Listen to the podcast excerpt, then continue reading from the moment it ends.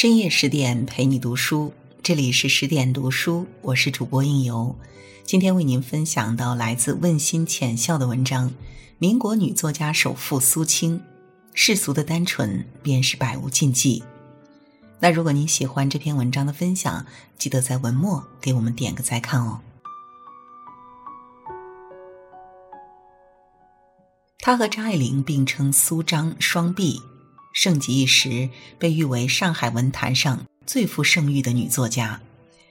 她们的确很相似，都出生在书香世家，最好年纪成了当红作家，光鲜亮丽。爱上的都是渣男，伤痕累累后看破男女情事，都牵扯上历史变局，在大洋彼岸凋零成泥。就连张爱玲也说。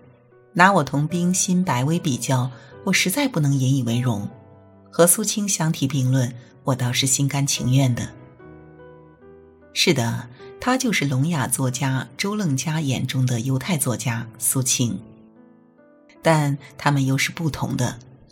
作家王安忆说：“张爱玲虚无，苏青实在。虽然心性善良，谈吐写文直白，却是有目共睹，给人一种什么都敢说的印象。”他看透世事，却又保有单纯，在乱世里活出了自己的盛世。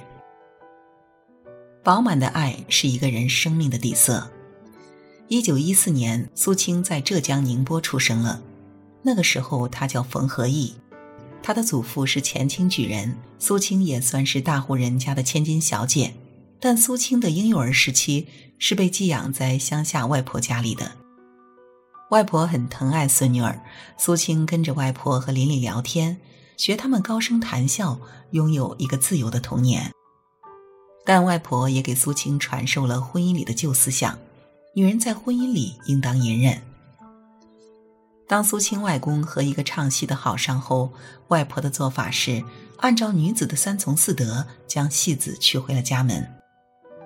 他还对苏青说：“男人三妻四妾是正经。”索性劝你外公把她娶进门来，让人家称赞我一声贤惠。苏青八岁时，父亲在上海银行升职做了经理，苏青便跟着母亲来到了上海接受高等教育。然而母亲的婚姻也是不幸的，父亲虽然没有纳妾，可是吃喝嫖赌样样精通。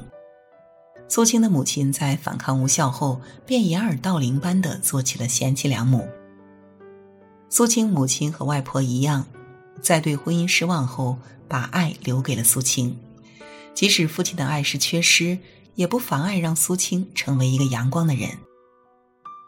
苏青很漂亮，胡兰成说她俊眉修眼，有一种男孩的俊俏。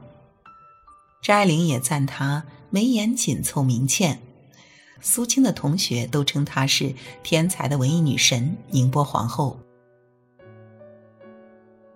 初中毕业时，苏青和同学一起出演《孔雀东南飞》，富家公子李清后在其中也扮演了一个小角色，两人一见钟情。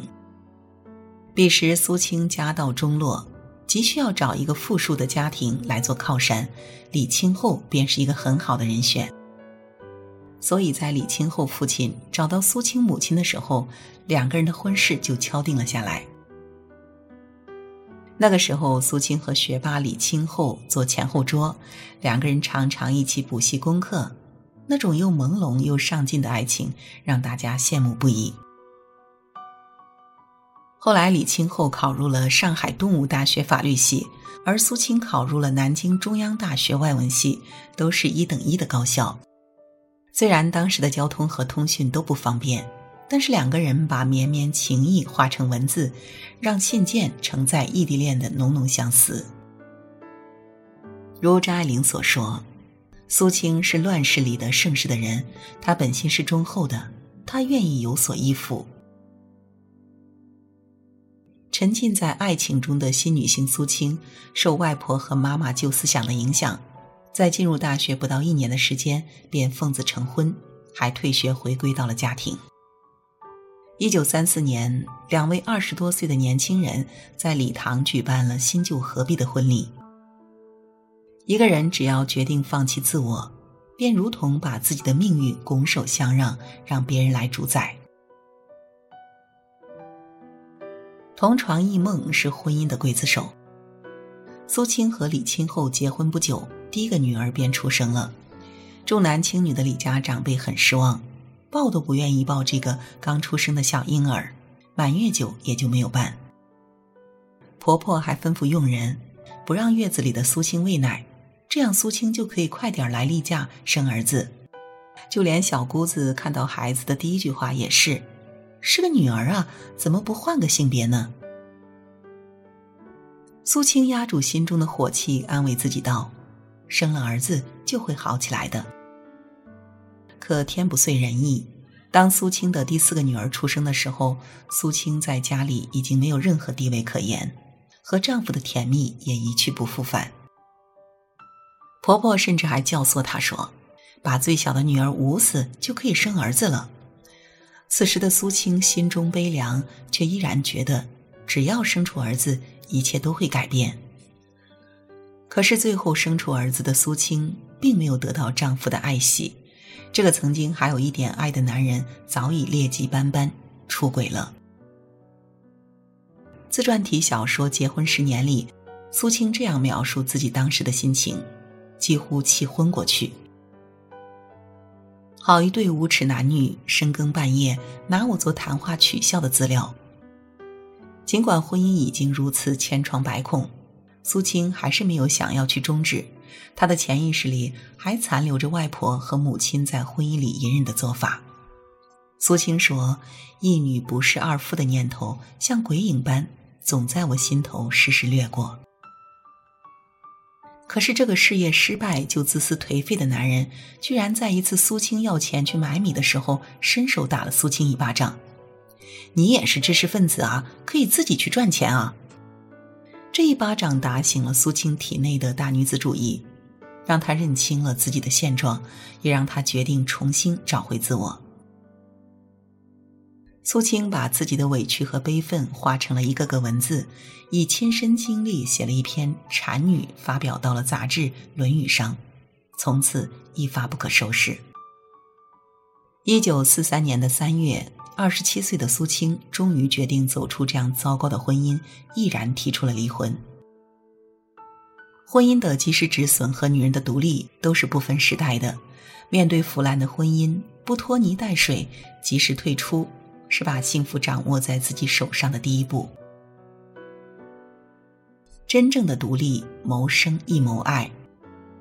苏青的自传体小说《结婚十年》中说：“我需要一个青年、漂亮的、多情的男人，夜夜为着我并头睡在床上，不必多谈，彼此都能心心相印，灵魂与灵魂，肉体与肉体永远融合，拥抱在一起。”苏青在十年的婚姻中没有得到这样的爱情，但却明白了谋生对于女人的重要性。上世纪的上海，女人一般分为两类：伺候人和被人伺候的。苏青选择了第三条路。苏青的辍学经历阻碍了他找工作的道路，但他依然用一支笔找回了自我。当时的苏青带着孩子独自生活，李清后一分钱的抚养费也不给。苏青身上没有积蓄，所以写的文章大多都很短，只是为了快点拿到稿费，填饱自己和孩子的肚子。慢慢有了积蓄的时候，他便写下了他的长篇自传体小说《结婚十年》，一时间洛阳纸贵，竟然印了三十六版。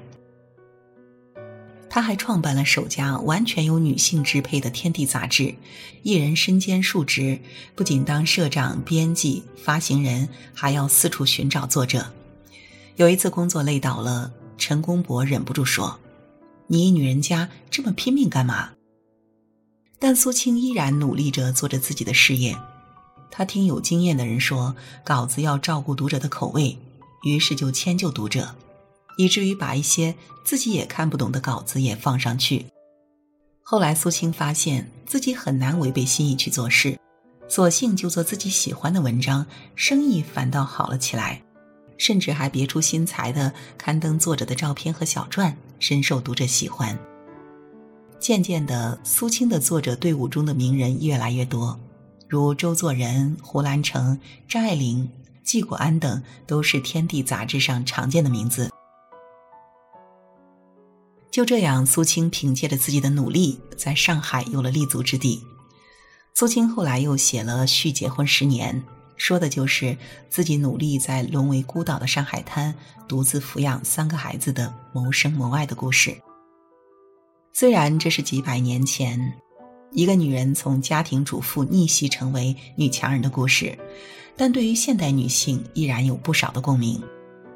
见过生活疮痍的人，明白再美的花都会凋零，只有结出的果子才最真实。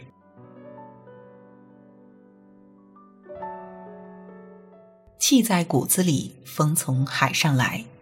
苏青是一个率真的人。他看透着人情世故，却不愿意把自己的心思变得七窍玲珑。他被说是文姬性贩子，写的都是淫词艳语，他淡然处之；他被说是汉奸文人、落水作家，和大汉奸关系暧昧，他呵呵一笑。他最终选择了做自己，他把“饮食男女，人之大欲存焉”的古训，改成了“饮食男，女人之大欲存焉”。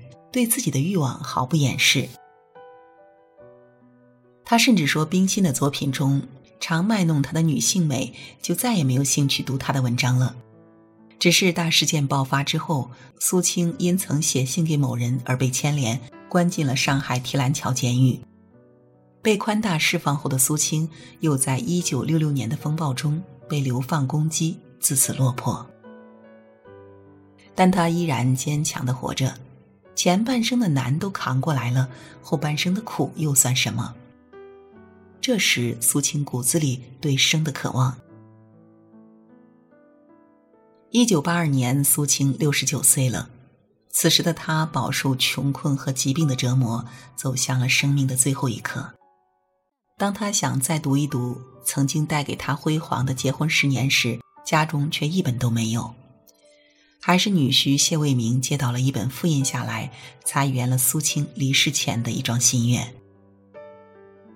苏青在归宿中写道：“我幻想着三十年后，青山常在，绿水长流，而我却魂归黄土。是不是葬在虎灰山上，虽不得而知，但总有我的葬身之地吧？我将来墓碑上大书‘文人苏青之墓’。”将来也许会有人见了他说：“哦，这就是苏青的坟吗？”也许会有人说：“苏青是谁呢？”哦，是文人。他有什么作品？带我去找找看。虽然那时我已享用不到版税了，但我还是乐于有人买书的。苏青的梦想实现了，家人虽逝，但像红泥小火炉的苏青精神却留了下来。一个人要有自己独立的火，不管生活设置什么样的难关，都可以照亮自己的内心，并给予自己坚持的力量。